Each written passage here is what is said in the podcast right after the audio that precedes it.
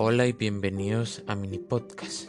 El tema que nos reúne el día de hoy es una pequeña fábula sobre la historia de Narciso y Eco. Así pues, comenzamos. Eco era una ninfa que habitaba en el bosque junto a otras ninfas amigas y le gustaba cazar, por lo cual era una de las favoritas de la diosa Artemisa. Pero Eco tenía un grave efecto, era muy conversadora y además en cualquier conversación o discusión siempre quería tener la última palabra. Cierto día, la diosa Hera salió en busca de su marido Zeus, al cual le gustaba divertirse entre las ninfas. Cuando Hera llegó al bosque de las ninfas, Eco la entretuvo con su conversación mientras las ninfas huían del lugar. Cuando Hera descubrió su trampa, la condenó diciendo, por haberme engañado, a partir de este momento perderás el uso de la lengua, y ya que te gusta tanto tener la última palabra, solo podrás responder con la última palabra que escuches. Jamás podrás volver a hablar en primer lugar. Eco, con su maldición a cuestas, se dedicó a la cacería recorriendo montes y bosques.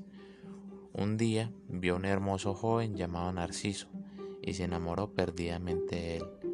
Deseó fervientemente poder conversar con él, pero tenía la palabra vedada. Entonces comenzó a perseguirlo, esperando que Narciso le hablara en algún momento.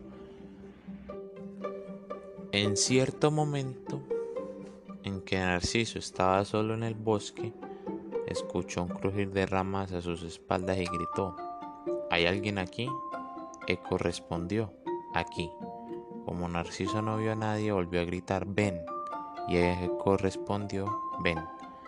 Como nadie se acercaba, Narciso dijo, ¿por qué huyes de mí? Unámonos. La ninfa loca amor se lanzó entre sus brazos diciendo, unámonos. Narciso dio un salto atrás diciendo, Aléjate de mí, prefiero morirme a pertenecerte. Eco respondió, pertenecerte. Ante el fuerte rechazo de Narciso, Eco sintió una vergüenza tan grande que llorando se recluyó en las cavernas y en los picos de las montañas. La tristeza consumió su cuerpo hasta pulverizarlo, solo quedó su voz para responder con la última palabra a cualquiera que le hable. Narciso no solo rechazó a Eco, sino que su crueldad se manifestó también entre otras ninfas que se enamoraron de él.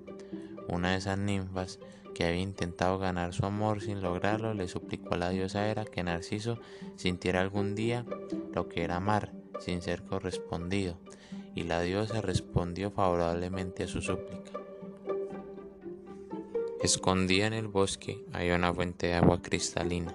Tan clara y mansa era la fuente que parecía un espejo. Un día Narciso se acercó a beber y al ver su propia imagen reflejada pensó que era el espíritu del agua que habitaba en ese lugar. Quedó extasiado al ver el rostro perfecto, los rubios cabellos ondulados y el azul profundo de sus ojos, y se enamoró perdidamente de su imagen. Al acercarse a dicho reflejo, por descuido cayó al pozo y terminó ahogándose. Las ninfas querían darle sepultura, pero no encontraron su cuerpo en ninguna parte. En su lugar apareció una hermosa flor de hojas blancas y le pusieron como nombre Narciso. La moraleja es la siguiente. No solo vemos como Eco, la ninfa, y Narciso eran complementarios, en el sentido de que Eco imponía su autoridad en todas las conversaciones y Narciso por su lado imponía su belleza. Pero no necesariamente ser complementario a algo significa la compatibilidad. Asimismo sucede entre nosotros los mismos seres donde el mismo narcisista